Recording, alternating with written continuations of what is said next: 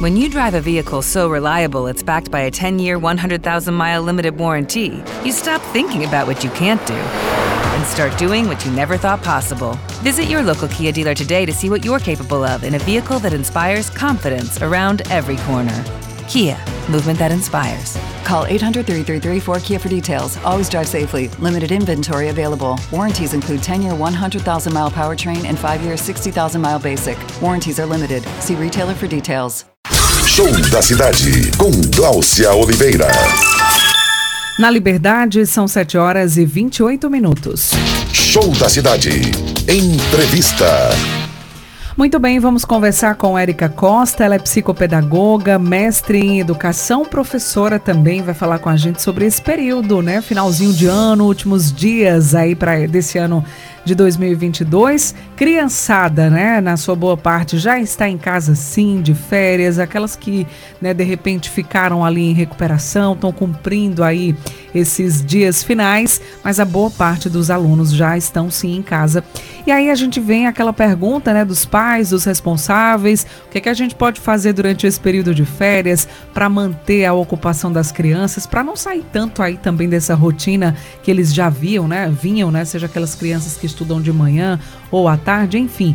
Vamos conversar com ela para trazer algumas orientações, informações importantes para você, pai e responsável, né, para a criançada que está em casa. Érica Costa, bom dia, seja bem-vinda. Aqui é o nosso programa bom Show dia, da Cidade. Muito querida. obrigada, obrigada pelo convite. Mais uma vez participando desse programa tão importante, eu fico muito feliz para falar de um tema que para os pais irresponsáveis, que muitas vezes não sabem o que fazer com as crianças em casa, é extremamente relevante, porque alguns pais não param de trabalhar, na é verdade. Isso. Então, o que fazer com essa criançada, com os, ah, os adolescentes em casa? Primeiro, para que eles descansem, porque é um período de férias, mas também para que mantenham é, uma rotina, né? Não se perca essa rotina, é muito importante. Então, minha primeira dica é que as crianças elas precisam manter a rotina dos horários, né, estabelecidos. É lógico que nas férias deve haver uma flexibilidade, mas que essa flexibilidade não fuja muito daquilo que a criança está habituada. Então, primeiro, ter um horário para dormir e um horário para levantar. E durante o dia, o que fazer para que não fique só no computador, somente na televisão, ou deixando de fazer, né, é, ficando com o tempo muito ocioso. Então, é importante que os pais criem é, algumas atividades para essas crianças.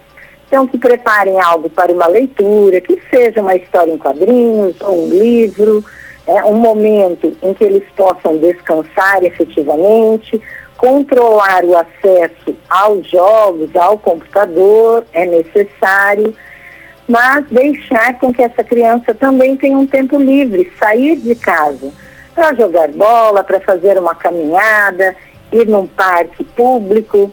É importante que a criança ela tenha essas opções, né? E se os pais não podem, é que eles é, se organizem com as pessoas que ficarão em casa responsáveis, com o adulto responsável por essa criança. Ô, Érica, você falou, no, no, tocou num ponto que é justamente a realidade de muitas pessoas, né? Aquelas que têm os seus filhos, precisam trabalhar, umas um período só e consegue ficar no outro período com seu filho ou com sua filha, mas tem aqueles pais que realmente trabalham o dia inteiro e só chegam em casa no final do dia, às vezes conseguem ir ali na hora do almoço, outros nem isso, né? E acabam deixando com é, cuidadores, geralmente com o avô e com a avó, e acabam relatando uma certa dificuldade de se manter uma rotina, porque a criança ela está tendo contato ali com diversas pessoas, né? Então, o que é, que é importante nesse sentido para as pessoas que, que têm os seus filhos, né? Precisam deixar aconteceres para estabelecer aquelas normas, né? Aquela rotina e que ela seja cumprida. O que é, que é importante aí? Por onde começar? Acho que é uma dificuldade grande aí das pessoas que precisam, né? Deixar os seus filhos aí com terceiros, seja um cuidador ou até mesmo algum familiar. Às vezes com vô e vó tem um pouco de dificuldade, vô e vó quer ali às vezes impor, né? Ah, o que eles acham que é correto e tem todo aquele amor em dobro também. Enfim, como é que faz aí para controlar essa, essa questão e manter uma rotina e estabelecer normas aí também para aqueles que deixam seus filhos com terceiros, seja cuidadores ou com algum familiar? É, tudo que é combinado é, e acordado previamente é importante. Nós sabemos que, por exemplo, às vezes as crianças ficam com o vizinho, com o tio, com os avós que já são idosos, mas então esse diálogo com os responsáveis, né, com o pai, com a mãe, com esse tutor dessa criança inicialmente, e muitos pais têm feito e têm dado certo, e aí fica uma dica, é como se fosse uma listagem para o dia posterior. Então sentem com essa criança, com esse jovem, fazem uma listagem, né? E aí, este adulto responsável, ele fica responsável por verificar e direcionar e cobrar. Então, uma, uma listagem para o dia das ações que precisam ser cumpridas, né?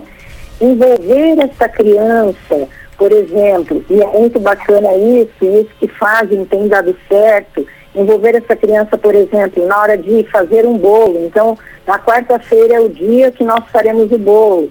A criança vai ajudar, a criança gosta de participar e ser induzida. Porque se nós adultos induzirmos, né, direcionarmos, ela acaba cumprindo, ela acaba saindo da ociosidade. Então, olha, você vai acordar, e aí tem o um momento de brincar, nós vamos juntos elaborar tal, é, fazer né, uma culinária juntos, você vai ajudar a colocar a quantidade correta, vai ajudar a lavar a louça, lógico que dentro das possibilidades de cada idade, depois a gente vai para o quintal, pode jogar bola, né, pode andar de bicicleta, então deixar pré-definido essas atividades. E em casa, há muitas atividades que podem ser feitas e direcionadas pelo adulto que não demandam tanta é, disponibilidade assim, mas que a criança gosta bastante. Por exemplo, montar né, coletivamente uma pipa para posteriormente, quando os pais puderem soltar com essa criança, jogar a bola, é, trabalhar um jogo de tabuleiro, brincar com um jogo de tabuleiro, que trabalha essa questão da ludicidade, mas também um raciocínio lógico. Então, olha, hoje você vai ler o livro A História de Tal a tal página, e quando eu chegar você vai me contar. Então, deixar definido, deixar direcionado, a criança ela gosta disso e a tira da ociosidade. Mas lembrando que a criança precisa de um momento daquilo que ela tem, gosta também de fazer, né? É que hoje a gente não tem como fugir da internet, dos games, mas com tempo delimitado e com esse adulto observando e cuidando que essa criança está acessando. É justamente uma preocupação grande nessa né, questão do acesso né, às telas e ao, ao, tempo também que você fica exposto a elas. Né? Eu acho que o tempo e a dosagem e o qual conteúdo você está acessando é o que deve ser visto e fiscalizado aí por esses responsáveis.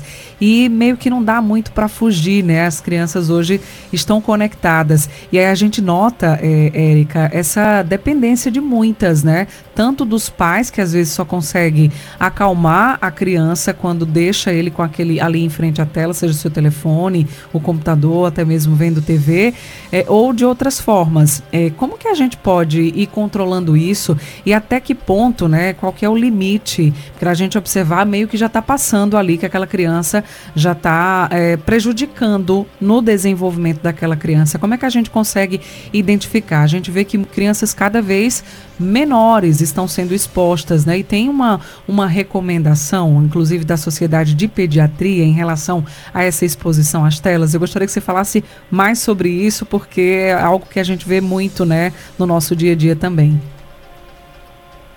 É, essa exposição às telas para as crianças e jovens, ela é muito perigosa.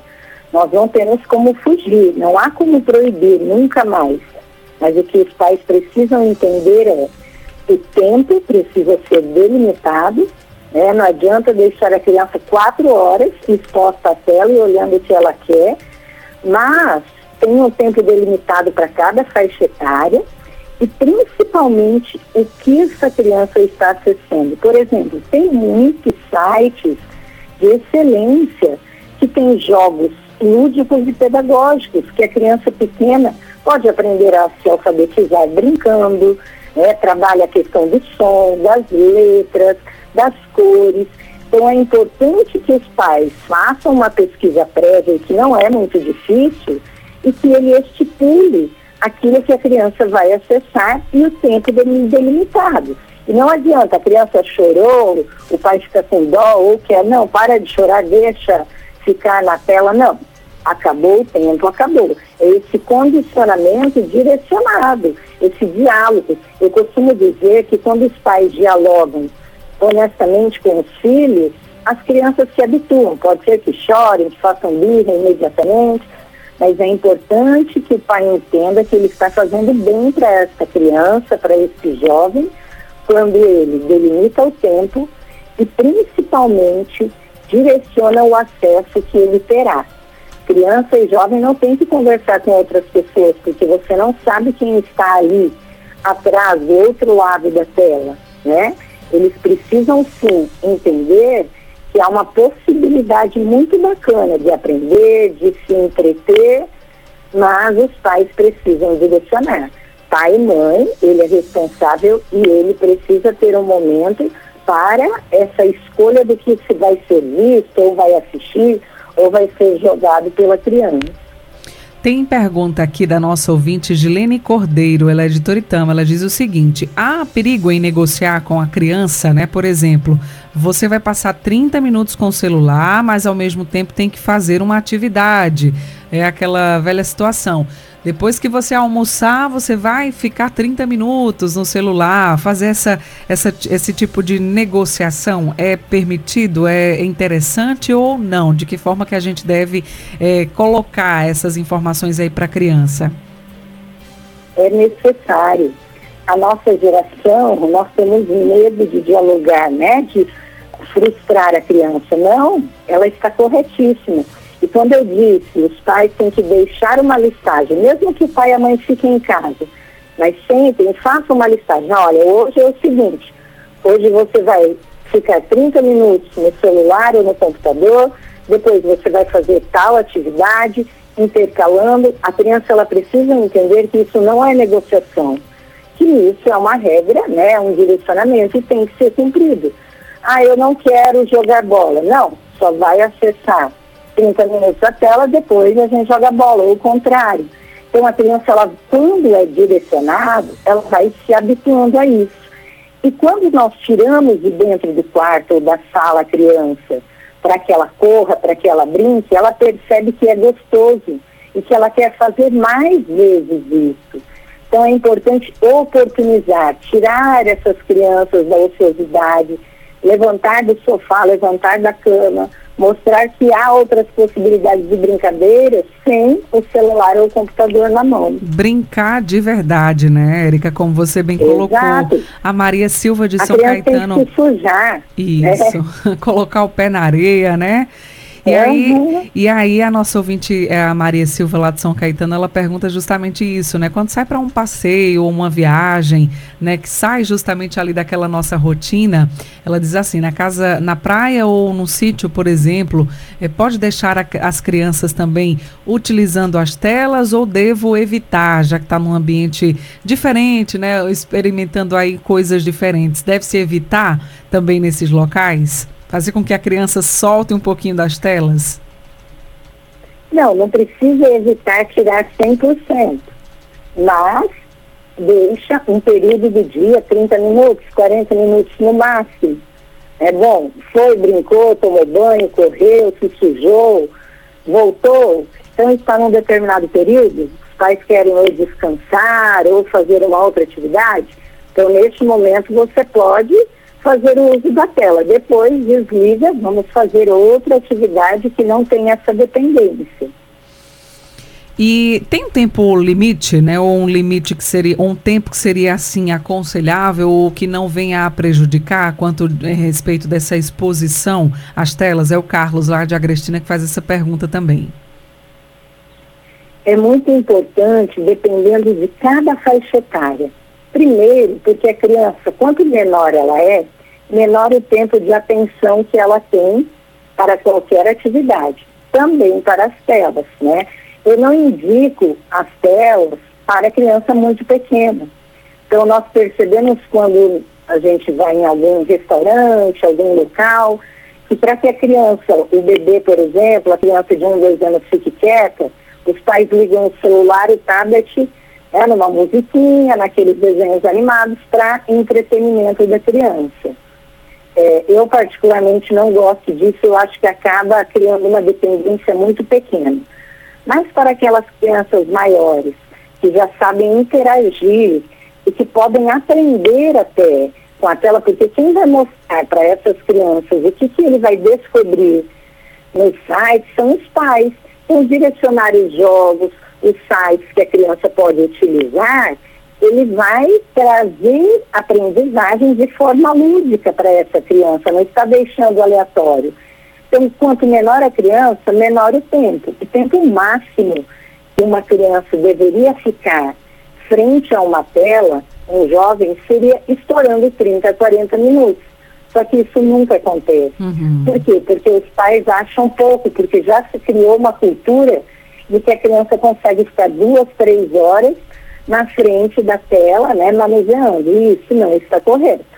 Eu, se eu tivesse uma neta, porque a minha filha já é adulta, eu deixaria no máximo 30, 40 minutos e com esse direcionamento do que ela vai fazer, do que ela vai assistir ou interagir. Uhum, perfeito. Nosso ouvinte, é, Érica Nelson Bezerra do Salgado, ele dizendo aqui que na época dele, né, na infância, brincou muito com carro de barro, uh, carro de madeira, cavalo de pau, bola de gude, de peão, enfim, essas brincadeiras né, de antigamente, como a gente fala, que podem perfeitamente ser inseridas hoje para as nossas crianças, né? Então, o, nós que somos os adultos que tivemos essas brincadeiras, a gente pode trazer essas brincadeiras para as crianças de hoje que muitas vezes desconhece totalmente, né, todas essas, brin essas brincadeiras.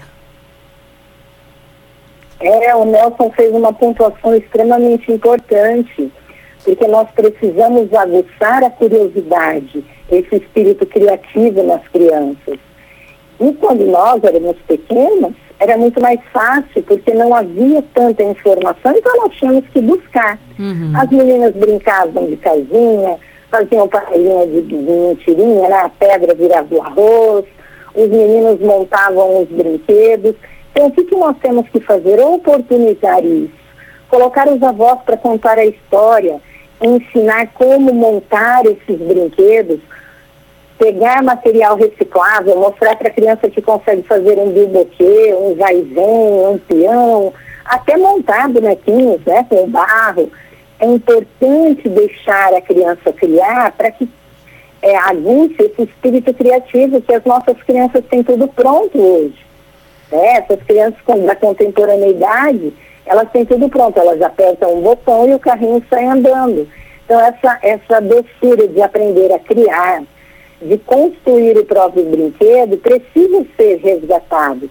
E nada melhor do que fazer em família, é oportunizar em família. Como que era a infância do papai, da mamãe, dos avós, do vizinho mais velho? Conta aí.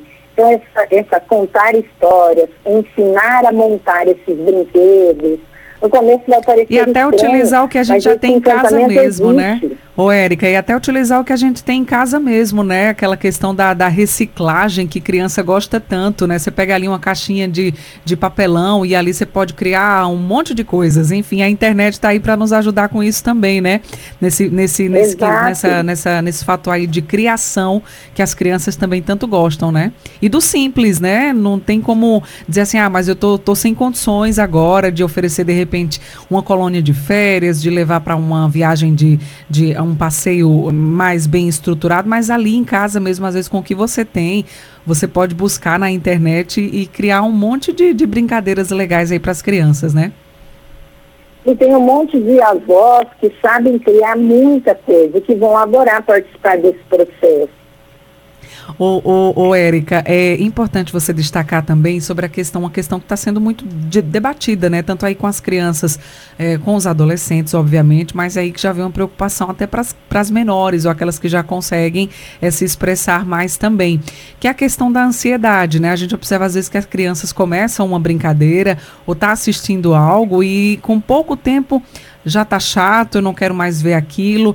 É devido a justamente essa grande, eh, o grande número de opções que hoje eles têm à disposição. O que, é que a gente pode fazer também para ir tornando essas nossas crianças mais pacientes? Os adultos, eles tendem, né, principalmente essa época do ano, janeiro também, e vem a correria do nosso dia a dia, estarem um pouco mais ansiosos. Como que a gente pode fazer para não passar essa ansiosidade para as crianças que convivem conosco e acabam vivenciando também, pegando tanto o nosso melhor como o pior também, Érica? O que, é que a gente pode fazer para ponderar e ficar atentos também a essa situação que é tão preocupante, que é essa questão da ansiedade? Então, essa é a geração do imediatismo. Né? E esse imediatismo, ele gera uma ansiedade muito grande, principalmente pós-pandemia. É, nós vimos, estudos comprovaram, que pós-pandemia um número expressivo de crianças e adolescentes desenvolvendo crises de ansiedade, é, crises, é, até a questão da depressão. Então, o que, que é importante? Primeiro, lembrar, os pais precisam lembrar que diálogo de criança não é aquele diálogo do adulto. Não, a criança e o adolescente, eles não têm que participar de tudo que acontece dentro da casa. Eles não precisam saber de todas as discussões. Quando nós éramos jovens, existiam aquilo que nós sabíamos e aquilo que os nossos pais nos poupavam. As crianças, elas precisam ser poupadas disso, não é poupadas, mas elas precisam entender que ah, os problemas de adultos são dos adultos, né? E principalmente a ociosidade, ela gera uma ansiedade, uma angústia de querer cada hora fazer algo, ter algo é, agitado, né? Ou que traga um prazer momentâneo para ser feito. Então, essa organização da rotina da criança, ela traz uma segurança.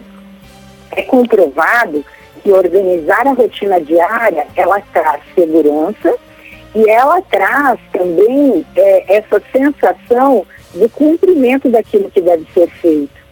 Então, principalmente com os menores e até um pouco os adolescentes, você delimitar e mostrar para ele que durante aquele tempo e aquele espaço ele vai seguir é, aquilo que está direcionado, traz uma certa tranquilidade, às vezes momentânea, mas é importante que ele vá entendendo esse processo de que durante o tempo do matutino ou do vespertino eu tenho essas atividades para fazer e eu vou cumprir, sem cobranças excessivas, mas de uma maneira muito tranquila, mais direcionada. Com a rotina estruturada, ela traz segurança e ela traz tranquilidade. Ir trabalhando. E quando a ansiedade é muito exacerbada, é importante procurar uma ajuda profissional. Não achar que é frescura, não achar que ah, é criança. Não. Nós fomos acometidos. Nós viemos de dois anos de pandemia em que as crianças ficaram em casa e os pais não sabiam o que fazer. Então, existe uma geração que precisa de diálogo, mas um diálogo consciente de que até aqui você pode. Uhum. Após isso é coisa de adulto. Perfeito, entendeu? perfeito, Érica. Psicopedagoga, mestre em educação e professora Érica Costa. Quero agradecer sua participação conosco, né? As informações, algumas orientações importantes durante esse período de férias para que a gente possa manter a criançada aí brincando, feliz e os adultos também participando desse processo que é tão importante. Érica, muito obrigada, um abraço e até a próxima oportunidade. Eu que agradeço. Um abraço. Muito obrigada. Muito obrigada. Show da Cidade. Um show de programa. Show de programa. Lucky Land Casino asking people what's the weirdest place you've gotten lucky? Lucky? In line at the deli, I guess? Aha, in my dentist's office. More than once, actually. Do I have to say? Yes, you do. In the car before my kids' PTA meeting. Really? Yes. Excuse me, what's the weirdest place you've gotten lucky? I never win and tell. Well, there you have it. You can get lucky anywhere playing at LuckyLandSlots.com. Play for free right now. Are you feeling lucky? No purchase necessary. Void where prohibited by law. 18 plus. Terms and conditions apply. See website for details.